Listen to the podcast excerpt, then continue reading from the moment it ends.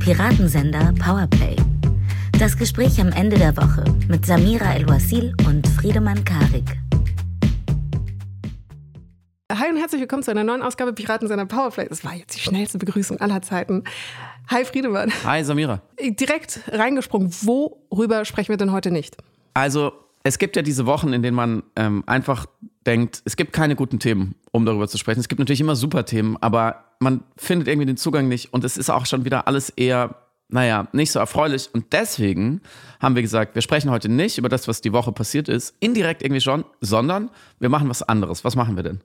Genau, wir sprechen in dieser Ausgabe nur über Dinge, die gelungen sind, schöne Dinge gute Meldungen, Sachen, die geklappt haben. Das hatten wir einmal schon gemacht und das hat uns so belebt und inspiriert und irgendwie auch Mut gemacht und Hoffnung gespendet, dass wir dachten, das müssen wir auf jeden Fall noch mal zeitnah wiederholen und das machen wir jetzt in dieser Ausgabe. Ich glaube, es war die äh, Silvesterausgabe, Jahresendausgabe. Es war irgendwann am Jahresende, oder? Vergangenen Genau, Jahres. Genau, wir wollten auch mal feiern, dass äh, der Mensch auch durchaus mal zu guten, vernünftigen und klugen Entscheidungen in der Lage ist und auch alle Bestrebungen, die äh, einen Fortschritt erlauben, würdigen an der Stelle. Einfach um zu zeigen, es geht. Hoffnung ist da, Mut kann gespendet werden. Hoffnung ist ein Muskel. Inzwischen gibt es sehr viele solche Muskeln. Gell? Fantasie, habe ich immer behauptet, ist ein Muskel. Hoffnung ist ein Muskel. Ähm, alles Mögliche ist ein Muskel. Gute Nachrichten sind auch ein Muskel. Man, man muss sie trainieren. Ihr habt uns damals auch wirklich, äh, glaube ich, sehr viele Nachrichten geschickt. Habt gesagt, könnt ihr das nicht bitte öfters machen? Und wir haben dem natürlich, wir haben darauf erstmal nicht gehört, weil das ist mir noch wichtig vorne anzuschicken. Wenn wir jetzt also, weiß ich nicht, wir haben sehr viele gute Nachrichten. Mal gucken, wie viel wir schaffen. Aber wenn wir jetzt eine ganze Liste an guten Nachrichten vorlesen, äh, dann heißt es nicht, dass nicht gleichzeitig viele schreckliche Dinge passieren und viel sehr, sehr schlechte und menschenfeindliche Politik gemacht wird. Nächste Woche dann ähm, vielleicht wieder. Wobei, nächste Woche haben wir was ganz Besonderes. Aber egal. Ähm, ich verlaber mich. Und man muss davor noch sagen, als wir gesagt haben, wir machen diese gute Nachrichten-Episode, haben wir unsere Superproduktion namens äh, Stereotype Media gefragt, ob sie uns helfen können, ganz, ganz viele gute Nachrichten zu sammeln. Und dann passierte Folgendes, Samira. Sie haben uns grandios viele wundervolle Nachrichten zusammengestellt und wir haben jetzt eine unglaublich schöne, lange Liste mit Dingen, die toll sind, ja. die gerade einfach gut laufen. Let's go. Erste gute Nachricht. Not judging. Egal, was du jetzt auswählst, ist es okay. Das OMR ist vorbei. Äh, turbokapitalistische äh, Superspeaker Start-up Veranstaltungskirmes in Hamburg mit sehr vielen auch interessanten SpeakerInnen. Ich will das gar nicht jetzt äh, verschreien, aber eben schon. auch sehr interessanten, interessanten im Anführungszeichen gesetzt, interessanten äh, Gesprächen. Und wir sind jetzt einfach glücklich, dass es vorbei ist. Okay, in, interessanter Pick. Ich werde dazu, ich werde darüber kein schlechtes Wort verlieren, weil ich da auch schon mal war, gebe ich zu. Deswegen bin ich jetzt sozusagen der, der Bad Cop. Aber äh, es ist ja sowieso vorbei, deswegen ähm, müssen wir nicht weiter drüber reden.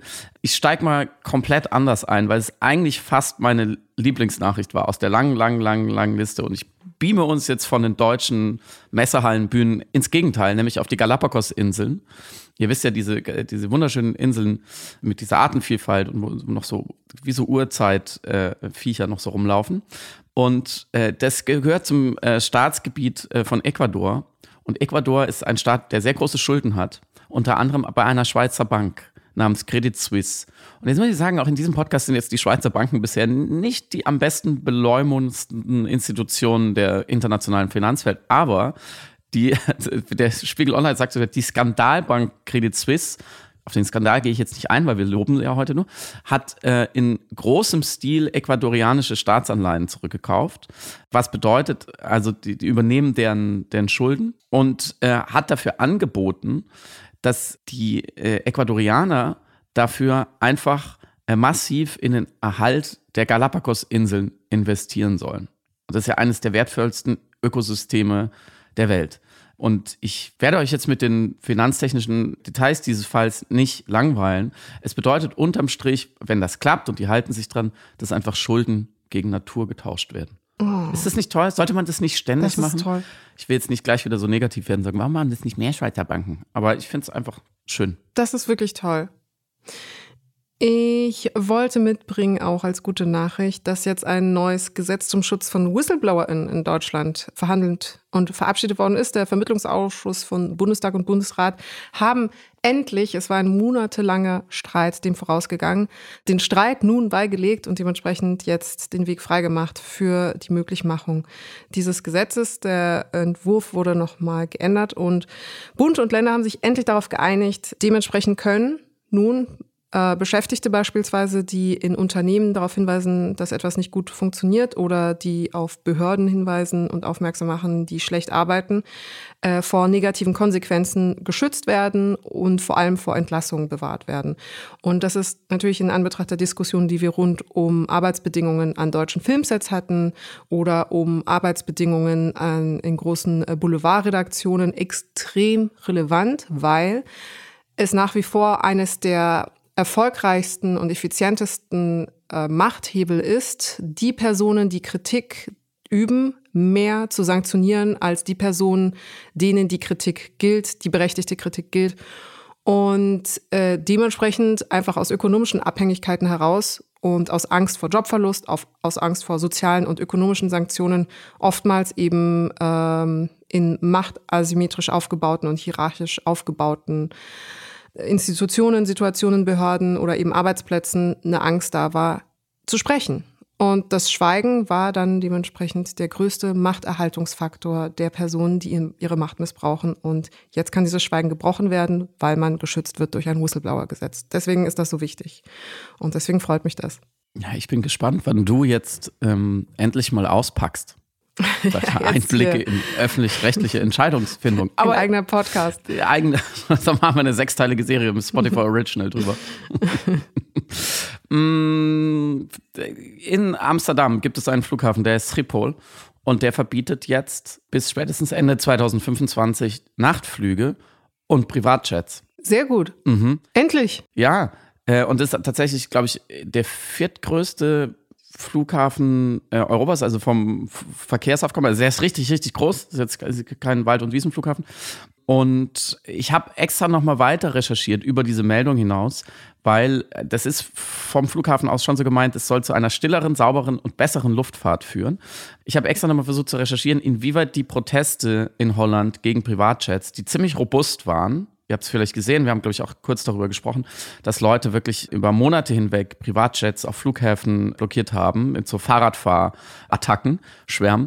Inwieweit die da eine Rolle gespielt haben, konnte ich jetzt nicht herausfinden. Aber da wir heute ja nur über gute Nachrichten reden, ein bisschen unkritischer sind als sonst, würde ich sagen, da sieht man, dass Protest wirkt. Punkt. Hätte ich jetzt auch genau das gerade sagen wollen. Protest wirkt und es macht mich einfach glücklich. Und dass Privatjets verboten werden, ist wäre wär ich äh, Präsidentin der Welt, wäre das äh, eine der ersten Entscheidungen, die ich durchsetzen würde, durcherzwingen würde. Unbedingt. Ich wäre deine, ich wäre dein Hofnarr oder dein Hofmarschall. Kannst du dir aussuchen.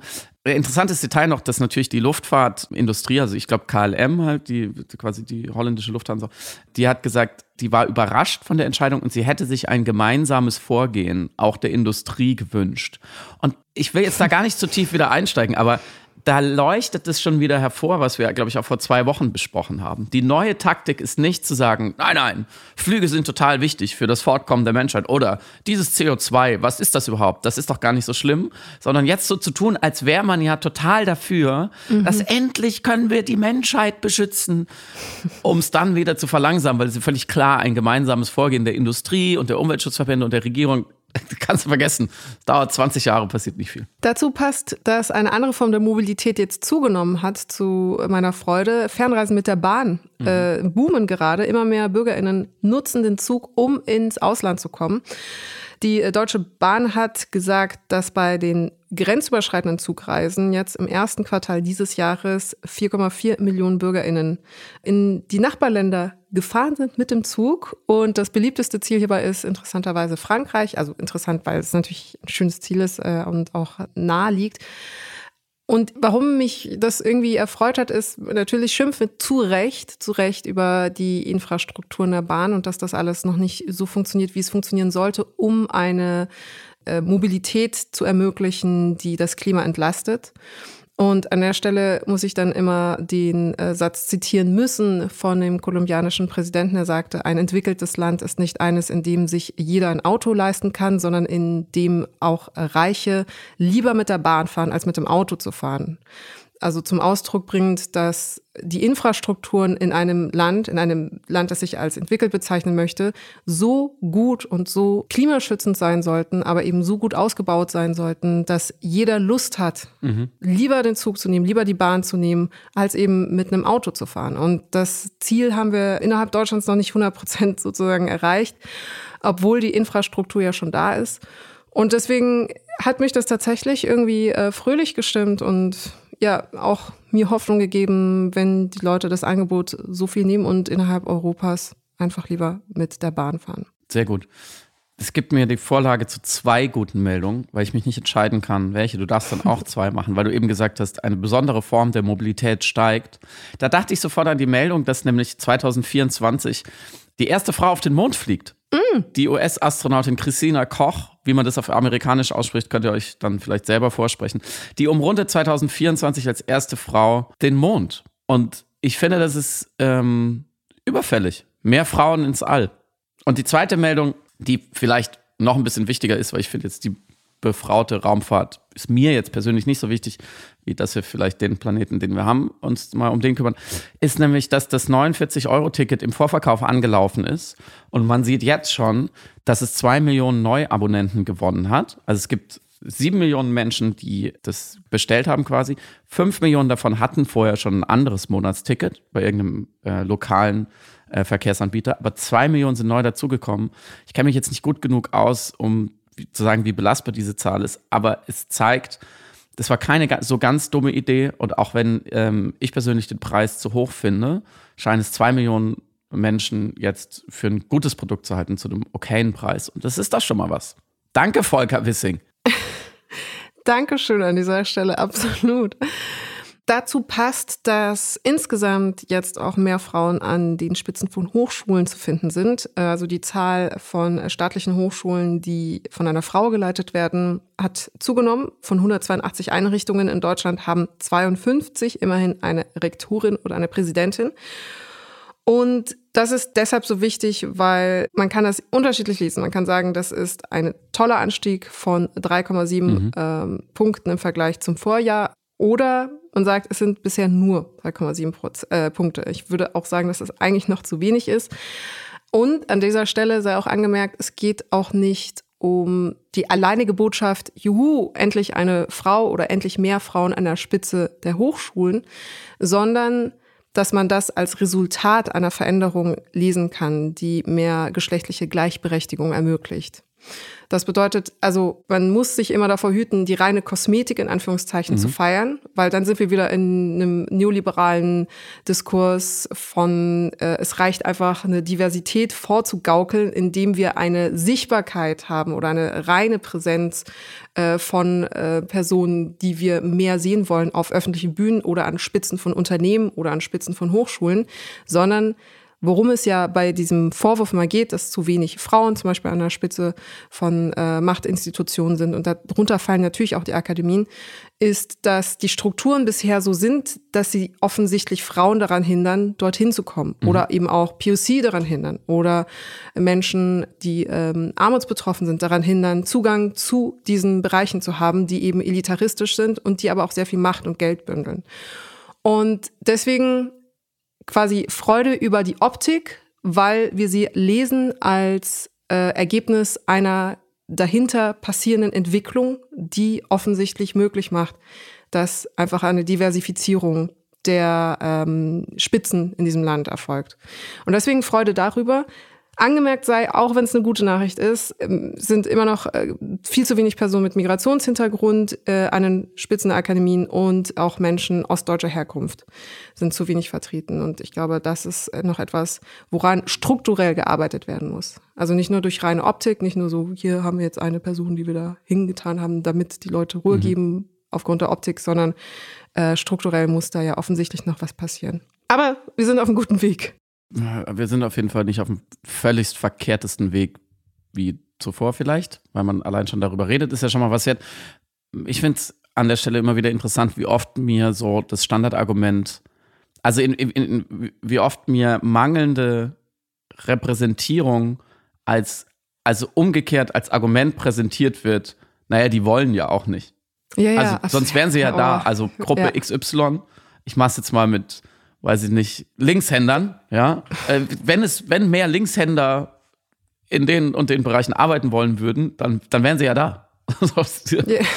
Also und weil wir sie nicht sehen, zeigt es ja und so weiter und so fort. Sie haben kein Ich höre damit Interesse auf. Aber was vielleicht Macht und Geld, ja. Nee. Die wollen natürlich nicht. die haben die keine Lust auf, sind, die sind zu edel. ja. Verstehst du? ist- Ähm, liebe Linkshänder, es war wirklich ja. nur ein blödes Beispiel. Ich, hab, ich, ich wollte damit überhaupt links, rechts, sein, das ist mir völlig wurscht. Apropos Repräsentanz. Hier habe ich eine gute Nachricht, die nur mich betrifft. Aber vielleicht kann ich sie jetzt vervielfältigen. Die gute Nachricht ist, ich habe es jetzt endgültig verstanden. Und ich habe es verstanden dank einer Redakteurin, äh, Autorin namens Birgit Walter von der Berliner Zeitung. Birgit Walter hat am 10. Mai den monatlichen Gender-Terror-Text geschrieben, veröffentlicht. Also sie war diesen Monat dran. Jan Fleischhauer hatte keine Zeit ähm, und äh, Don Alfonso war Radfahren. Dann hat sie geschrieben unter der Überschrift Gender-Terror, die Erziehungsmaßnahmen der Sprachpolizisten nerven. Eine Überschrift, eine Schönheit für sich. Also, was genau nervt sie an den Erziehungsmaßnahmen der Sprachpolizisten? Äh, vor allem bei den öffentlich-rechtlichen Sendern entkommt man der Gendersprache nicht mehr. Und jetzt, Achtung, Potsblitz hat auch noch ihr Chorleiter gegendert. Dun, dun, Und-. Jetzt klagt Birgit Walter, dass sie ja schon sich wirklich versucht hat, diesem Unsinn, dieser Sprachverhunzung zu entziehen. Ich zitiere, ich habe Amtsschreiben entsorgt, Unterhaltung verlassen, Podcast abbestellt und Sendung aussortiert, weil ich die Gender-Stolpersprache nicht ertrage. Ach Gott. Ich arbeite ein Leben lang mit Sprache. Sie ist mein Werkzeug. Als Redakteurin habe ich über Jahrzehnte tausende Texte redigiert, also verständlicher lesbar gemacht. Jetzt höre ich, dass Stolperer in der Sprache gerade gewollt sind, um auf die Existenz von Frauen und anderen Identitäten aufmerksam zu machen. So, und das findet sie nicht gut. Da kommt ein längerer Text, will jetzt auch nicht weiter drüber eingehen. Ich glaube, die Überschrift Gender-Terror, die Erziehungsmaßnahmen der Sprachpolizisten nerven, mit dem Hinweis, dass ihr Werkzeug ja die Sprache ist, die sie schützen will. Damit sei schon alles gesagt. Aber für mich war da ein Satz drin, wo die Autorin selbst den psychologischen Mechanismus ihrer Reaktanz auf das Gendern bei anderen sehr präzise beschreibt. Und wir haben auch in diesem Podcast schon oft darüber gesprochen. Wir waren schon nah dran, wir beide. Aber niemand hat es so präzise gefasst wie eine Betroffene selbst. Deswegen, da sieht man mal wieder, hört den Betroffenen zu. Denn sie ist betroffen von dem Trotz und dem Unmut darüber, wenn gar nicht unbedingt sie jetzt gendern soll. Es geht in diesem Text natürlich auch um sie selber, ob sie es machen würde, das sagst du niemals, aber wenn es jemand anderes tut in ihrer Gegenwart, das erträgt sie ja schon nicht, sodass sie kurz davor ist, aus dem Chor auszutreten, weil der Chorleiter gendert. Und sie schreibt nämlich, die Erfinder unterstellen mir, also die Erfinder der, des Genderns, die Erfinder unterstellen mir, dass ich mein Leben lang so dumm war, nicht zu bemerken, dass ich eine ungerechte männliche Sprache nutze, die mich als Frau nicht in Anführungszeichen sieht. Und das ist genau, da habe ich es endgültig verstanden. Oh mein Gott. Sie hat das Gefühl, in, ihrer, in ihrem Bewusstsein wäre ein, auch nur die Zustimmung dazu, dass Gendern vielleicht gar keine so dumme Idee ist. Und zu dem, zu dem Gedanken dahinter, zu dem Argument dahinter, zu der Sichtbarmachung dahinter, dass sie ja dann zugeben würde, dass sie dumm ist. Ihr ganzes Leben lang hat sie es nicht gemerkt. Und sie muss dazu gar nicht selber gendern. Es reicht schon, wenn sie, wenn sie in einem Kontext ist, wo gegendert wird und sie, sie ver verweilt da. Also die Akzeptanz einer Veränderung von Sprache ist die, die Inakzeptanz des ganzen eigenen Lebensentwurfs eigentlich. Weil als Redakteurin hat sie ja immer mit Sprache gearbeitet und so weiter und so fort. Das heißt, ihre ganze berufliche und sonstige Identität hängt da dran. Und natürlich, ich wollte das auch nicht. Wenn du mir morgen hier eine These präsentierst und ich habe das Gefühl, wenn ich der jetzt zustimme, da habe ich 40 Jahre lang Quatsch erzählt, gelebt. dann, Ja. dann würde ich, das würde ich mir auch sehr, sehr genau überlegen, liebe Samira. Da müsstest du mir, mich schon sehr, sehr genau überzeugen. Und sie, sie schreibt noch einen Satz, äh, der das Ganze noch einmal weiterdreht, dass sie sagt, naja, die Gender-Leute, die, die finden das halt wichtig und aufgeklärt und gerecht. Gender-Gegner dagegen werden rechts einsortiert. Das ist ein Zitat. Gender-Gegner dagegen werden rechts einsortiert. Also sie wäre nicht nur dumm, mhm. und blind und auch in dem Fall jetzt als Frau sozusagen total selbstblind, was ihre eigene Nichtsichtbarkeit mhm. slash Unterdrückung, wie auch immer, angeht, sondern sie wäre auch noch rechts. Also sie wäre dumm und rechts. Niemand will dumm mhm. und rechts sein. Mhm. Da habe ich jetzt verstanden. Das ist unglaublich als äh, rausgekehrter psychologischer Mechanismus, weil er mir nochmal so vieles verdeutlicht, was wir auch in anderen Debatten natürlich ansprechen.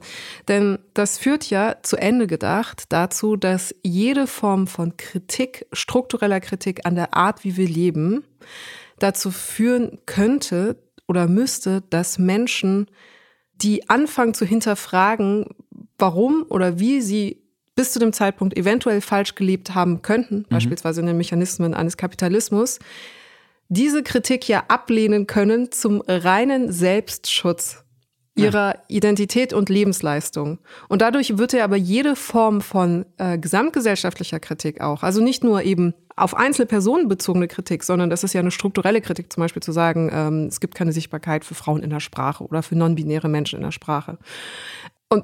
Das ist ja kein Einzelvorwurf an diese mhm. Autorin, sondern das ist ja eine grundsätzliche Frage einer Gerechtigkeit zwischen den Menschen.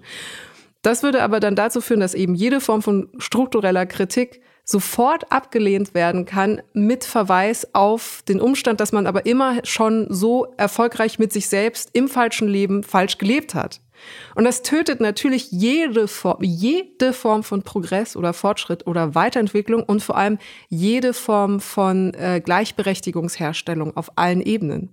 Weil Personen, die bis dato davon profitiert haben oder Personen, die bis dato einfach kein Problem hatten mit den Verhältnissen, werden Teufel tun, diesen für, für sie komfortablen, auch in ihrer Identitätsbildung schönen, einfachen, simplen, nachvollziehbaren Status quo zu ändern, genau wie du beschrieben hast. Also da müssten ja wirklich sehr starke Argumente, noch stärkere Argumente kommen äh, oder noch mehr Überzeugungsarbeit, um diesen, diesen Aufbruch sozusagen zu ermöglichen. Mhm. Und ich finde das interessant, das sehen wir auch bei der letzten Generation, wo eigentlich der Vorwurf an den Klimaaktivistinnen ist, dass ihre Kritik wiederum eine Klage des alten Lebens der vorangegangenen Generationen ist. Und da wird es ja schon wild, dass eine Kritik als Klage an dem eigenen Leben fehlinterpretiert wird und dann damit desavouiert und dann damit abgelehnt und gesagt, und deswegen nehme ich eure Kritik nicht an, weil ihr stellt mich in Frage. Ihr stellt mein Leben in Frage. Ihr stellt in Frage, was ich aufgebaut habe und woran ich geglaubt habe bis dato. Und nicht nur das, ihr glaubt, ihr, mir erklären zu können, dass ich die ganze Zeit nicht verstanden habe, was eigentlich der richtige Weg ist. Und ich finde das, wie soll ich sagen, eine sehr, sehr apolitische Art und aber auch sehr bornierte Art natürlich, sehr ignorant, äh, mit, mit allem vorhandenen Willen, gut gelaunt, ignorante Art auf die Welt zu blicken. Also wenn man jede Kritik direkt so interpretiert. Oder Gesellschaftsveränderung. Nicht mehr Kritik, sondern Gesellschaftsveränderung oder Wandel. Ja. Ich glaube, es ist äh, keine bewusste Entscheidung bei den meisten Klar. Leuten. Klar. Ich glaube, es kommt immer sagen wir mal, aus vielleicht auch einer Erfahrung von Veränderungspotenzialen her, wenn ein Mensch mhm. vielleicht in seiner Sozialisation, in seinem Umfeld, in seinem Kontext eher negative Erfahrungen mit Veränderungen gemacht hat. Also mhm. auch ganz individuell. Ich sagte, da habe ich versucht, mich zu verändern oder da habe ich mich verändert und da war die Rückmeldung nicht gut dann lehnt man natürlich eher dazu zu sagen, also Veränderung hat erstmal eine Bringschuld, eine argumentative. Die muss mir erstmal erklären, warum ich das machen soll. Und mhm. wenn sie dann gute Argumente hat, dann ist ja die nächste Frage, okay, habe ich dann sozusagen die Ressourcen zu sagen, okay, ja, jetzt ich verändere mich daraufhin oder ich gebe der Veränderung sozusagen statt, ich gebe der Recht, ohne, und das ist ja der springende Punkt, ohne dass dadurch meine Vergangenheit und meine bisherige Identität unter Beschuss kommt. Mhm. So kann ich Veränderungen zu einem Teil meiner Identität machen. So und ich, ich gebe ehrlich zu, ich glaube ich mit 20 war ich da auch fragiler und viel angreifbarer. Mhm. Das ist auch eine Frage der natürlich der, der Erziehung, was, was man so mitbekommen hat, inwieweit man dazu auch vielleicht angehalten, bestärkt wurde darin, dass Veränderung immer wieder was Gutes ist, dass man Argumente neu gewichten kann, dass man äh, sich nicht komplett die Identität zerstört, nur weil man einzelne Aspekte deswegen verändert. Und ich habe das auch gelernt in den letzten mhm. 20 Jahren. Und ich bin, finde ich, bei weitem noch nicht, nicht weit genug. Es gibt immer wieder Themen, wo ich auch merke, zumindest eine innere Reaktanz, wo ich erstmal auf die Hinterbeine gehe und sage, warum? Warum sollen wir das jetzt anders machen? Hat doch gut geklappt. Also ich glaube, das ist in jedem Menschen angelegt. Mhm. ich glaube aber, dass man, dass man durchaus und deswegen hast du völlig recht, das Klimathema ist ein super Beispiel dafür, weil da die ja manchmal auch sehr laute oder offensiv vorgetragene Kritik, Klammer auf, sie wird offensiv vorgetragen, weil die Wissenschaft äh, sehr, sehr drastisch ist, die wir dazu haben, nicht weil es Spaß macht, offensiv zu kritisieren, Klammer zu, die zielt ja auf eine der zentralen identitätsstiftenden Lebenslügen unserer Gesellschaft, dieser mhm. Bundesrepublik an, der Nachkriegsrepublik, nämlich äh, Wirtschaftswachstum mit Hilfe von äh, fossilen Energien, was auch immer uns zur Verfügung steht, ist gut. Das ist wichtig. Und das ist nicht nur wichtig, damit wir alle gut was zu essen haben und wir prosperieren, sondern das ist der Kern, die Existenzberechtigung für dieses Land. Dieses Land gibt es als soziale Marktwirtschaft, als kapitalistisches Land geduldet wieder aufgebaut von den Alliierten, demokratisiert nur, damit wir ein stabiler Mitspieler geopolitisch sind gegen die rote Front den Kommunismus äh, von der sowjetischen Seite. So, da kommt ja die Bundesrepublik erstmal her. Und mhm. so, und in uns, also in Deutschland, wenn Deutschland auf sich selber blickt, ist ja immer auch die Existenzberechtigung dieser sozialen Marktwirtschaft äh, und die, dann dieses Wirtschaftswunders und dann später die guten 80er, 90er Jahre, damit der, das Monster Faschismus nicht wiederkommt. Mhm. Weil, die, weil die Grundthese ist ja, die Leute haben Hitler gewählt, weil sie arbeitslos waren. So, ganz kurz zusammengefasst. Das heißt, wenn, dieses, wenn diese Maschine nicht weiter rollt, dann kippt sie um und sie kippt nicht nur um und liegt und dann haben alle nichts mehr zu essen, sondern dann gehen wir wieder auf unsere Nachbarn los und, und, und vergasen die Juden. So, das ist jetzt sozusagen ganz, ganz knapp gefasst die Dichotomie. Und deswegen kann man ja verstehen, dass die Lebenslüge, äh, wir können immer weiter konsumieren und industrialisieren und wir können immer weiter ähm, CO2 aus dem Boden holen und ausstoßen und es wird, es passt schon, das ist, das ist die richtige Art. Da merkt man ja, dass es auch sehr tiefe, identitätsstiftende Gründe gibt, die zu beschützen. Und wenn jetzt so eine, so eine Klimaaktivistin kommt und sagt, ehrlich, also das ist falsch, äh, das wird falsch sein und ehrlich gesagt war es auch schon immer in, in der Hinsicht falsch dann rührt es ja ganz tief an einem Kern von einer kollektiven wie auch individuellen Identität von auch gewissen Generationen, die ja, was mhm. wir, glaube ich, auch manchmal nicht nachvollziehen können, wenn man dann sagt, so, okay, Boomer, für die Stabilität, also die Stabilität dieser Maschine, die immer weiter nach vorne wirtschaftet und konsumiert, enorm wichtig war, weil sie noch Eltern hatten, die einfach eine extrem destabilisierende Erfahrung gemacht haben nämlich Zweiter Weltkrieg. Und dass sie den selber angezettelt haben, ist jetzt für die Kinder erstmal nicht so wichtig. Und dann kann man ja schon verstehen, dass sich da verpanzert wird gegen eben Kritik, die man so auffassen könnte, als wäre der ganze eigene Lebensentwurf und das ganze Gesellschaftsmodell eigentlich, ich will überhaupt nicht sagen grundfalsch, finde ich auch keine, keine richtige Analyse, aber hätte eben eine Externalität, einen Kollateralschaden, der so enorm ist, dass man das ganze System eigentlich überdenken muss. Und das, das sind sich ja inzwischen auch alle einig. Also im, im Kern will ja auch die CDU, dass, es, dass das Land klimaneutral wird, so nur halt mit ganz anderen Mitteln. Und das erinnert mich immer so an den Critical Whiteness-Diskurs, mhm. ähm, dass gerade Leute, die sich immer auf der moralisch richtigen Seite gefühlt haben, oder jetzt, um zurück zu diesem Beispiel dieses BZ-Textes zu kommen, gerade eine Frau, die immer mit Sprache gearbeitet hat, sich natürlich noch viel schwerer zu, tut, zuzugeben, dass da vielleicht schon ganz, ganz lange was schief läuft oder man es besser machen könnte und dass sie Teil des Status quo war, weil ihre Identität sich ja unter anderem darüber stiftet, dass sie weiß, wie man mit Sprache umzugehen hat. Mhm. So wie im Critical mhm. Whiteness-Diskurs die Linken die schwierigeren Kundinnen sind, weil sie mhm. ja denken, sie wüssten, wie man mit Rassismus richtig umgeht. Und wenn man denen mhm. dann spiegelt, ah, du bist aber selber an ganz vielen Stellen rassistisch, weil du in einem rassistischen System aufgewachsen bist und so weiter und so fort. Und so kann man es auch auf dem Klimadiskurs ähm, beziehen. Und deswegen, wie du richtig sagst, wird Veränderung per se auf einer Metaebene, auf eine, in einer sehr apolitischen Art, finde ich fast schon antipolitischen Art, unbedingt muss das als schlecht dargestellt werden, weil wenn man einmal sagen würde, nee, Veränderung ist eigentlich hier in diesem Punkt, habt, hattet ihr irgendwie recht mit, mit diesem Gendern und das generische Maskulinum übersieht einfach strukturell andere Geschlechter als Männer, mhm. dann das wäre ein Dominostein, weil dann würde man ganz viele andere Sachen vielleicht auch nochmal umdrehen. Mhm. Die gute Nachricht darin ist aber, ähm, One scene cannot be unseen. Wir fangen nach und nach an, diese Dominosteine umzudrehen und es wird passieren. Es ist nur eine Frage der Zeit. Ich bin völlig überzeugt davon. Dazu passt meine nächste schöne Meldung, nämlich mhm. der Umstand, dass Firmen jetzt Gehaltsunterschiede offenlegen müssen. Mhm. Äh, Unternehmen in Europa müssen jetzt zukünftig Gehaltsunterschiede transparent ich wollte gerade transparenter machen, aber es gibt eigentlich keine Steigerung. Sie müssen es einfach transparent mhm. machen. Es geht vor allem um große Firmen und die werden, oder größere Firmen, die werden definiert als Firmen, die mindestens 250 Beschäftigte haben. Und die Regel besagt hierbei, dass eine Sichtbarkeit der ähm, Gehälter erfolgen muss, weil auch festgestellt worden ist, dass im Schnitt Frauen 13 Prozent weniger verdienen als Männer.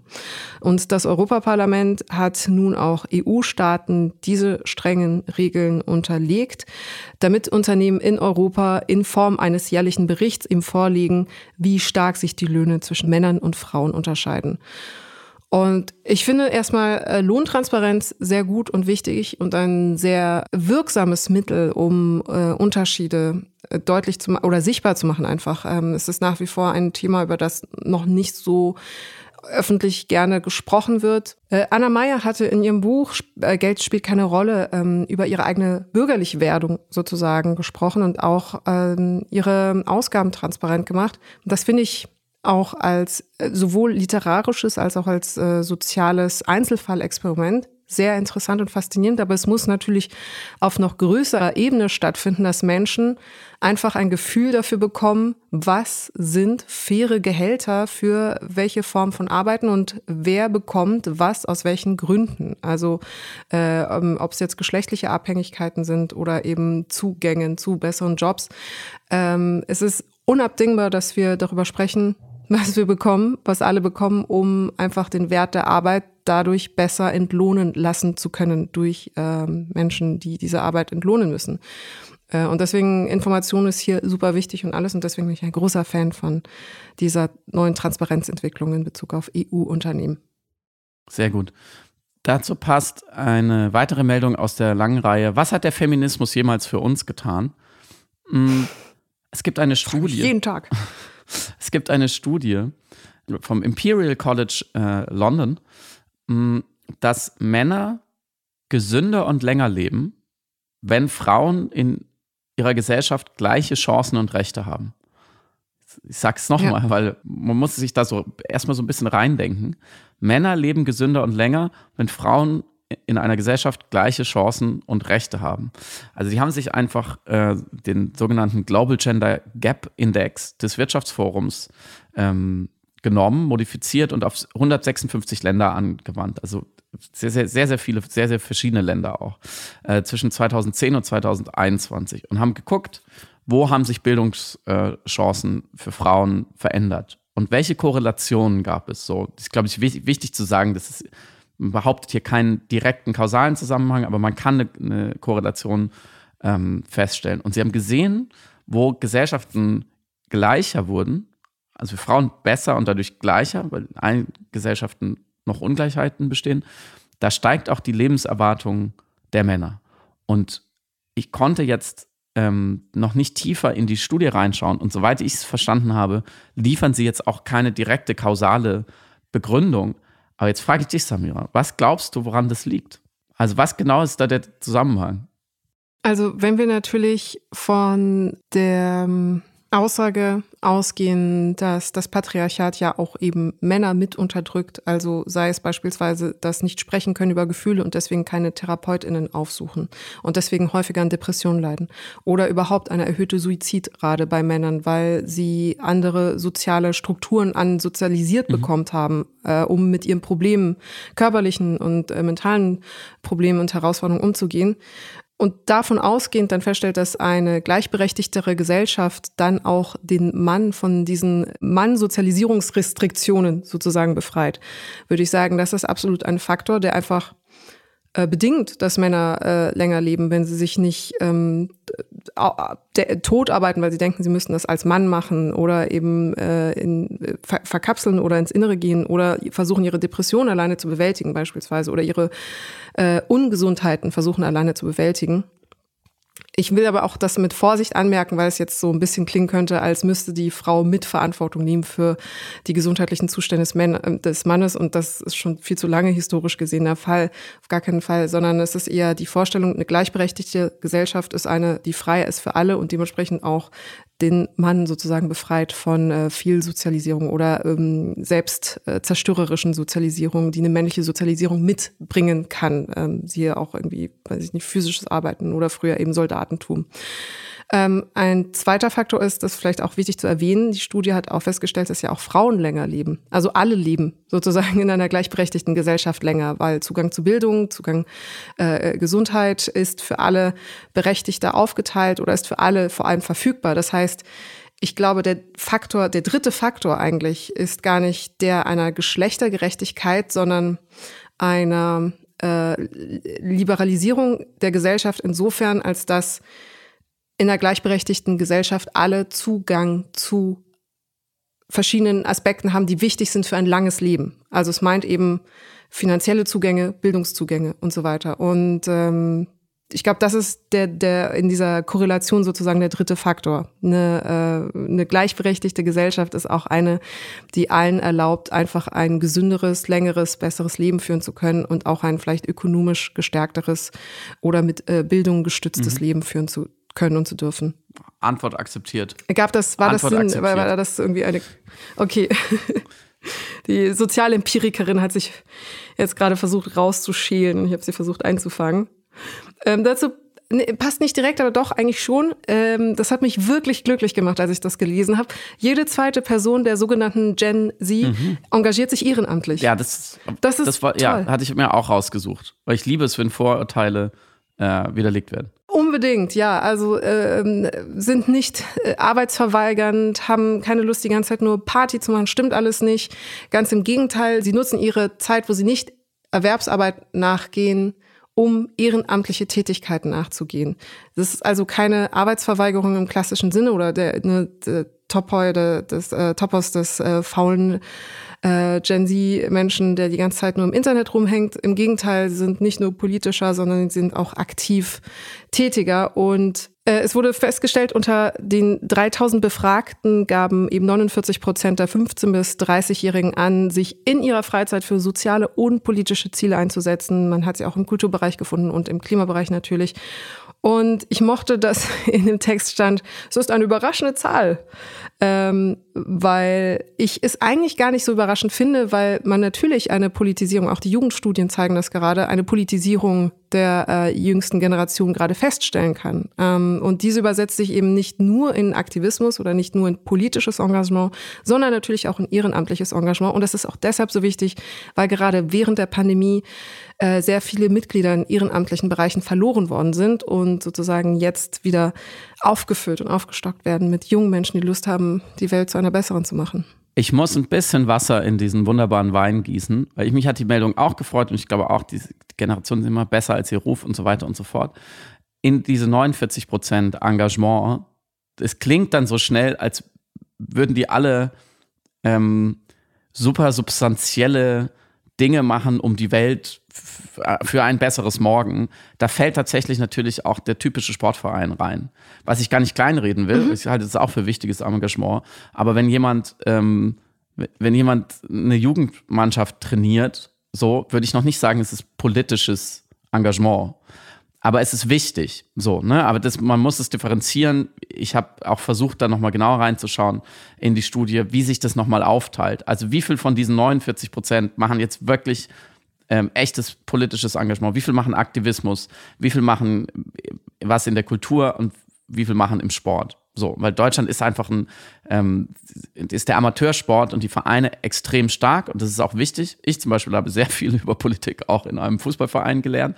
So, ähm, aber da muss man so ein bisschen sozusagen dann die, die, dann zu sagen, ja, die, die, die Generation ist halt eben auch politisiert. Ich glaube, das gibt diese, jetzt diese Zahl nicht unbedingt her. Ja, äh, okay, ich, ich gebe dir natürlich recht, dass ähm, äh, Engagement, im, weil ich dachte natürlich auch vor allem Sport und Kultur, das waren ja so die äh, Felder, ähm, jetzt irgendwie auch mit jungen Menschen arbeiten und so weiter. Aber ich dachte, jedes Ehrenamt ist in sich eigentlich politisch. Also das ist meine Definition von Ehrenamt. Nicht jedes Ehrenamt ist aktivistisch, aber jedes Ehrenamt, also der Umstand, dass man altruistisch seine private Zeit nutzt, um der Gesellschaft auf unterstützende Art und Weise etwas zu äh, geben und dadurch beispielsweise eben äh, Community Work macht, ganz banal. Das ist ja der Sinn eines jeden Vereins, also auch die sozialen Verbindungen zu stärken und zum Beispiel äh, Hürden und Schwellen zu reduzieren, weil plötzlich Leute aus verschiedenen Klassen und vers mit verschiedenen Herkünften zusammenkommen in eben so Bereiche, ist für mich ein unglaublich demokratischer Akt. Also es gibt wenig demokratischeres, als Menschen aus verschiedenen Bereichen zusammenzubringen und das irgendwie angeleiteterweise zu einem Austausch zu Absolut. bringen. Ob es jetzt über die in Anführungszeichen universelle Sprache des Sports ist, ähm, die eben ein sehr guter Träger ist, um Leute ja zusammenzubringen und Freundschaften und Verbindungen herzustellen. Und wie gesagt eben diese, diese klassischen Hürden einer Gesellschaft irgendwie plötzlich zu überwinden oder ob es um äh, im, im gemeinsamen Singen ist beispielsweise. Man könnte natürlich sagen, Singen ist ja jetzt nicht wirklich politisch, aber der schiere Umstand, dass Leute quasi in ihrer Freizeit es schaffen, andere Leute, Menschen, junge Kinder, Ältere zusammenzubringen und wie auf einem Marktplatz auf einem Träger einer schönen Tätigkeit, auf die sich alle einigen können, nämlich Sportkultur, was auch immer, zusammenzubringen, das ist für mich so eine unglaublich demokratische Handlung, dass ich sagen würde, auch das ist eigentlich in sich politisch, wenn auch eben nicht aktivistisch. Und ich glaube, man kann das da an der Stelle natürlich unterscheiden. Ja, voll. also du, das musst du, also musst du natürlich jemand, der happy. seit seinem vierten Lebensjahr ja, immer in Vereinen organisiert war, ähm, also deutscher geht es ja gar nicht sozusagen. Diese Vereinsmeier ist ja auch schon so ein Klischee. Gleichwohl, ja, es hat immer eine politische Dimension, weil es immer dazu beiträgt, Gesellschaft irgendwie sinnvoll zu organisieren und, und kollektive Identitäten zu schaffen ich drehe es mal um, wenn von den 49 Prozent mhm. jetzt 48 Prozent äh, in, in Sport- und Musikvereinen sind, so funktioniert es halt nicht. Es müssen mhm, halt okay. auch immer mehr, immer besser noch mehr Leute in Parteien, in NGOs sein und sich akt aktivistisch engagieren, weil da wird ja verhandelt, in, unter welchen Bedingungen die anderen im Sportverein sind. Ja. Jetzt mal, um es auf die dümmstmögliche Weise äh, darzustellen, wenn es irgendwann in Deutschland keinen Rasen mehr gibt, weil das Klima so heiß geworden ist, wird es für die Fußballvereine schwerer. Äh, Point taken. Die haben alle auf Kunstrasen umgestellt, übrigens. Auch unter anderem aus diesem Grund. Aber, Wirklich? Ja. ja, es wurde in, in den letzten, also jetzt erzählt äh, der Opa äh, vom Krieg, aber ähm, als ich äh, klein war und Fußball gespielt habe im Dorfverein, ähm, gab es Rasen- und Hartplätze. Und die Rasenplätze waren natürlich manchmal schwer zu bewirtschaften. Und heute haben fast alle dieser Vereine Kunstrasenplätze, weil irgendwann hat mal irgendjemand gesagt, wir geben jetzt einmal 100.000 Euro aus für so einen Kunstrasenplatz. Oh. Und der ist in der Pflege viel, viel, viel leichter und wir sparen zwei Plätze ein, weil den kann man immer bespielen. Und man spart Wasser. Man spart Wasser wahrscheinlich schon. Ich weiß nicht, wie oft so ein Kunstrasenplatz gewässert wird, aber durchaus. Also, nein, ja, klar, eben. ähm, das passt dazu. Wind- und Wasserkraft ist ja, äh, ist ja irgendwie schlau und Solar auch. Und es gibt ein Land auf der Erde, was ähm, sich schon fast zu 100 Prozent energetisch nur von erneuerbaren Energien ähm, ernährt. Und das ist Costa Rica. Costa Rica ist natürlich ähm, in dem Sinne gebenedeit, weil es nicht nur viel Son Sonne hat, natürlich. Es hat äh, sehr viel Wind, weil es hat ja sehr viel Küste und so, ne, sehr viel Bewegung, sondern es hat ähm, auch sehr viel Gebirge. Es gilt ja deswegen unter anderem auch als die Schweiz äh, Mittelamerikas auch als relativ ordentlich und, und organisiert ist ähm, aus europäischer Perspektive. Und eine Zahl fand ich daran besonders interessant. Costa Rica hat 5 Millionen äh, Einwohner und konnte vergangenes Jahr auf dem internationalen Strommarkt 750 Gigawattstunden verkaufen, also exportieren. Das entspricht etwa der Hälfte des täglichen Stromverbrauchs in Deutschland. Also jetzt nicht super, super viel, aber die haben einen Überschuss. Und jetzt haben wir natürlich andere Bedingungen hier. Jetzt kann man nicht so einfach dieses Modell nachbauen, weil die zum Beispiel super gute Wasserkraft machen können mit ihren Gebirgen. Also ähm, das haben wir jetzt in Deutschland nicht so viel. Aber es geht. An dieser Stelle sei noch äh, die Dokumentation nochmal empfohlen oder die Doku-Serie empfohlen. Ähm, wir können auch anders. Weil das sind wirklich Nachrichten, wo ich denke, ja, aber es, man, kann, man kann ja auch anders, geht ja auch anders, es ist doch möglich und es wird jetzt gerade schon gemacht. Und in der Doku von Lars äh, Jessen wird gezeigt, wie es in Deutschland schon hingekriegt wird an vielen Stellen. Also ob jetzt ein, ähm, äh, eine Bewässerung eines Moors ähm, erfolgreich umgesetzt wird oder der Wald von einem Dorf auf eine gute, produktive Art monetarisiert werden kann, dass das Dorf davon profitiert und trotzdem, oder nicht nur trotzdem, sondern genau dadurch ein äh, Klimaschutz erfolgen kann. Das sind so Momente, wo ich denke, ja, es geht doch, wir können doch auch anders. Mhm. Ähm, und genauso wie eben das Beispiel, was du gerade genannt hast. Und natürlich Credit Suisse, äh, was irgendwie auch ein, einfach ein interessanter Hebel ist und eine andere Art, über Problemlösungen zu denken. Ich habe an äh, dieser Stelle eine äh, Nachricht, die mich persönlich sehr glücklich gemacht hat. Die ist natürlich wichtig auch für alle Menschen, aber ich habe ein sehr individuelles Interesse an der, Glücks der enthaltenen Glückseligkeit dieser Nachricht. Es ist so, dass regelmäßige Internetnutzung das Demenzrisiko für ältere Menschen senken kann. Eine Studie der New York University hat herausgefunden, dass äh, ich mochte, dass da stand moderate Netznutzung, ähm, das Risiko äh, einer Demenz halbieren kann. Äh, es mhm. wurden acht Jahre lang etwa die, äh, das Netznutzungsverhalten von über 18.000 Erwachsenen dokumentiert, die zwischen 50 und 65 sind. Und diese hatten alle zu Beginn der Untersuchung, also zu Beginn dieser acht Jahre, ähm, keine Demenz. Und die Beteiligten wurden natürlich gefragt, wie äh, häufig sie das Internet benutzen, ähm, was ist so ihr Nutzungsmuster und Verhalten, äh, welche internetbasierten Tätigkeiten, wie beispielsweise eine E-Mail schreiben oder ähm, Einkäufe tätigen, Online-Shopping oder Informationssuche oder Reisebuche, Buchungen, mhm. führen sie aus. Das wurde alles festgehalten und für jene, die online aktiver waren, hat äh, man festgestellt, dass sie im Vergleich zu den wenig Nutzern oder zu den Leuten, die komplett oder nahezu offline waren, ähm, ein halbiertes Risiko an Demenz zu erkranken vorhanden war. Und deswegen für mich in meinem Kopf ist hängen geblieben, freie Fahrt im Internet. Let's surf. Yay. Geht joggen auf der Datenautobahn. es hilft. Hm, es gibt jetzt einen Kulturpass, äh, der startet im Juni für 18-Jährige. Da können, äh, wer dieses Jahr 18 Jahre alt wird, vom Bund 200 Euro für Kulturangebote Zuschuss äh, abgerufen werden. Und zwar unabhängig von der deutschen Staatsbürgerschaft. Also alle 18-Jährigen im Land können jetzt einfach Kino, Konzerte, Theater, sogar Musikinstrumente, Bücher, Totenträger, vielleicht für uns auch ganz wichtig, im Wert von insgesamt 200 Euro kaufen und der Staat zahlt es.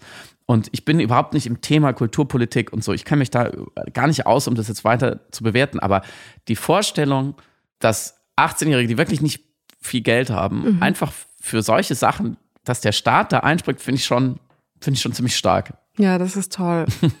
Zum Abschluss, man könnte jetzt natürlich noch äh, darüber sprechen, dass Deutsche mit der Demokratie zufriedener sind jetzt als vor Corona. Oder dass äh, Moderna Krebsimpfstoffe bis 2030 entwickeln will.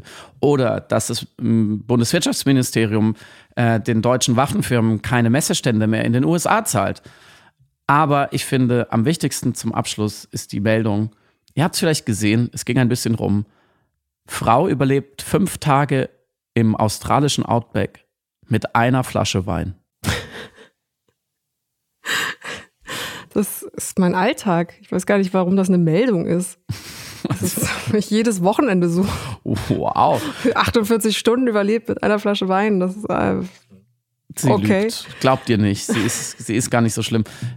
Und die Gerettete sagte einem Newsender, das erste, was mir in den Sinn kam bei ihrer Rettung, waren Wasser und eine Zigarette.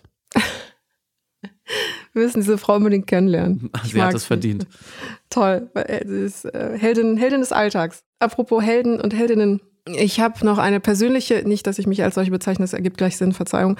Ich habe eine äh, persönliche schöne Neuigkeit für mich in meiner Lebensentwicklung und das ist jetzt super selbstbezüglich und total individualisiert und äh, Podcasterin spricht über ihr mentales und geistiges Innenleben. Ist ganz schlimm. Ich, äh, ich bin mir dessen bewusst, dass ich gerade alle Häkchen äh, grün markiere in Bezug auf die Klischees, die man über PodcasterInnen haben kann, äh, über Klischees, die man über Podcasterinnen verbreitet, die das machen. Aber es war etwas, das mich persönlich tatsächlich bewegt hat und ich wollte das mit euch teilen, weil ich auch darüber geschrieben hatte und mir daraufhin dann sehr viele zurückgeschrieben haben, dass ihnen das irgendwie geholfen hat und deswegen dieser Stelle eine ein kleiner Wink aus meinem Privatleben. Ähm, es ist nämlich so, dass ich ähm, ich bin ja jetzt 38 Jahre und ich habe jetzt vor ein paar Monaten meine ADHS-Diagnose bekommen Und an dieser Stelle sei schon vorab angemeldet, das ist eine sehr persönliche, individuelle Erfahrung.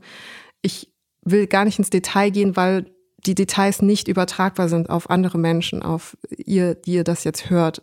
Das heißt, wenn euch das Thema interessiert, wenn ihr euch damit auseinandersetzen wollt, wir verlinken erstmal ein breites um äh, Informationsangebot. ADHS Deutschland hat wirklich ein riesiges Portal mit allen Studien und dem Forschungsstand und Adressen von Therapeutinnen, von äh, Beraterinnen, mit denen man sich darüber auseinandersetzen kann. Und falls ihr denkt, das ist ein Thema für euch, bitte, bitte äh, wendet euch an diese Hilfsadressen, an diese Hilfsinformationsstellen oder wagt einen Besuch bei einer Therapeutin, das ist vollkommen okay, es tut keinem weh und wenn nichts ist, dann geht ihr eures Weges, es ist auch alles vollkommen in Ordnung. Ich möchte nur sagen, das ist meine persönliche Privatmeinung. Ich bin ja keine ausgebildete Psychotherapeutin und keine hundertprozentige Expertin in diesem Feld. Ich spreche hier nur als Betroffene. Super wichtiger Disclaimer vorab. Und es war nämlich so, dass ich bis dato immer die Situation hatte, dass ich bei der Verarbeitung der Wirklichkeit und der Wahrnehmung der Welt das Gefühl hatte, es gibt immer ein, ein großes Chaos. Also ich habe es als Bild äh, versucht zu fassen in Form einer geistigen Videospielhalle, in der ich mich jeden Tag befinde. Es ist dunkel, es sind überall Arcade-Türme zu sehen, äh, sie machen Geräusche, es bliebt. Äh, es gibt kleine Neonlichter, im Hintergrund in der Ferne ist eine interessante Musik. Alles ist ablenkend, alles ist interessant, alles möchte gedrückt, gespielt, bewegt werden. Mhm. Und gleichzeitig ist es aber auch dunkel und sehr, sehr laut. Und man ist die ganze Zeit damit beschäftigt, all diese Eindrücke und Informationen und vor allem Reiz und Stimuli irgendwie zu organisieren und zu hierarchisieren. Und in diese geistige Videospielhalle werden dann Alltagsaufgaben reingereicht von einer unsichtbaren Hand, wie beispielsweise hier, schreibe diesen Text oder hier, mache diese Steuererklärung.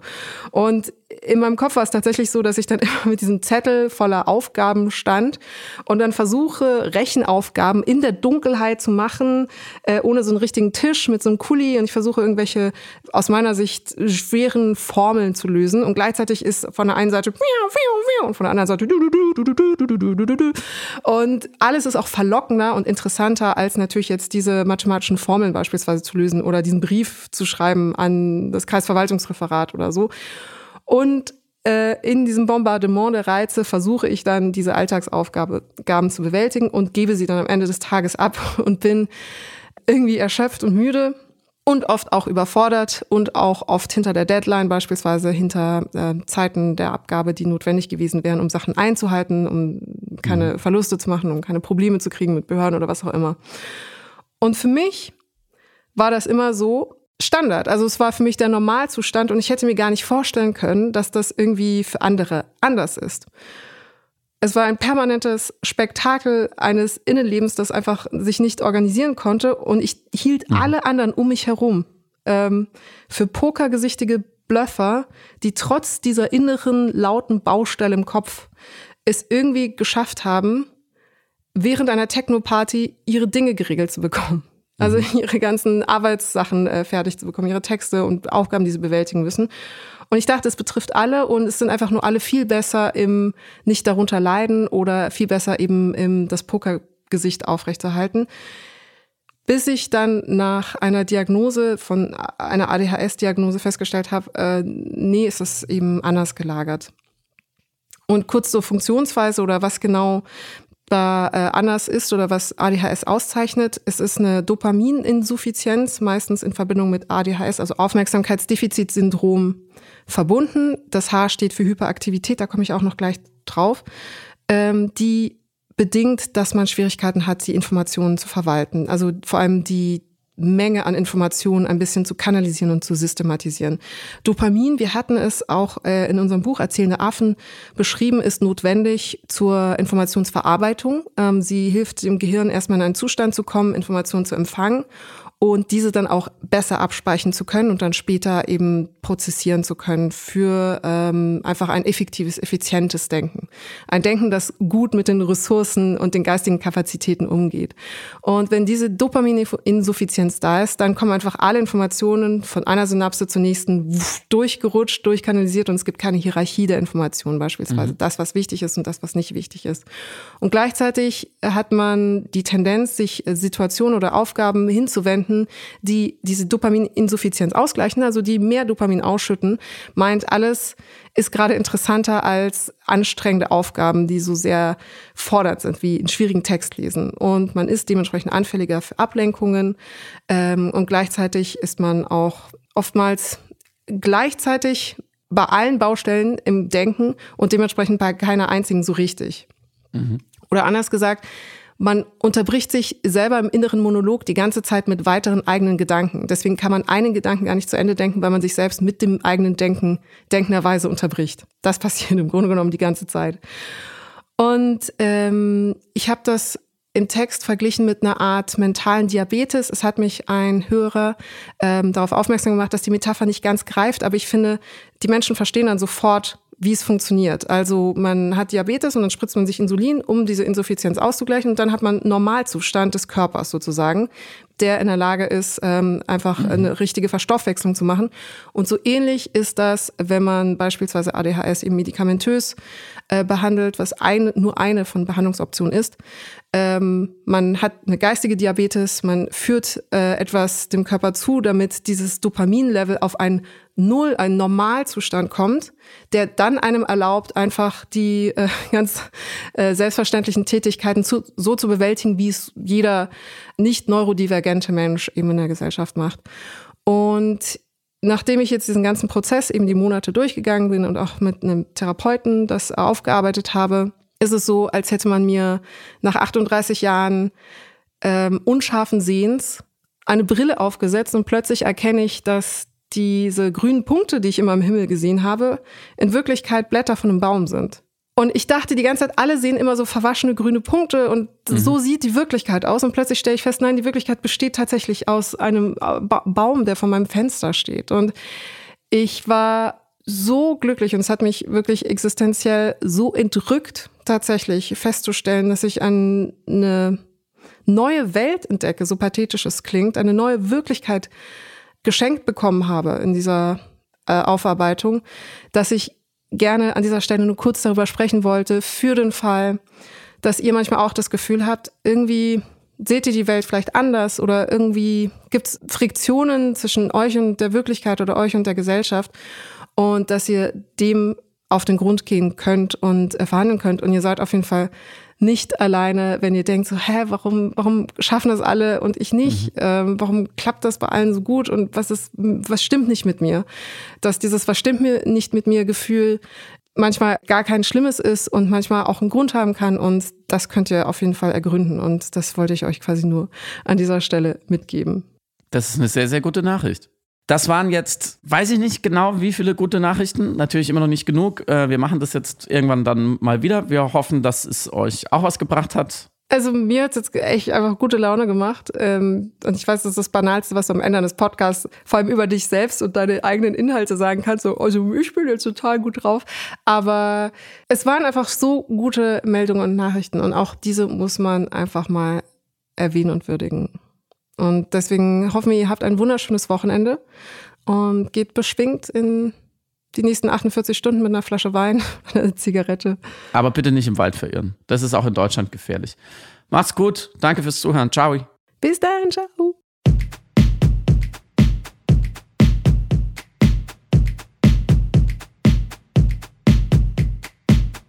Du hörst Piratensender Powerplay. Das Gespräch am Ende der Woche mit Samira El-Wasil und Friedemann Karik. Piratensender Powerplay ist eine Produktion von Stereotype Media in Kooperation mit Yam Yam, der unsichtbaren Tupperbox für den diskreten Foodie. Du möchtest Yam Yam zwei Wochen lang kostenlos testen? Abonniere diesen Podcast überall und gewinne gutes Korma. Bon Appetit!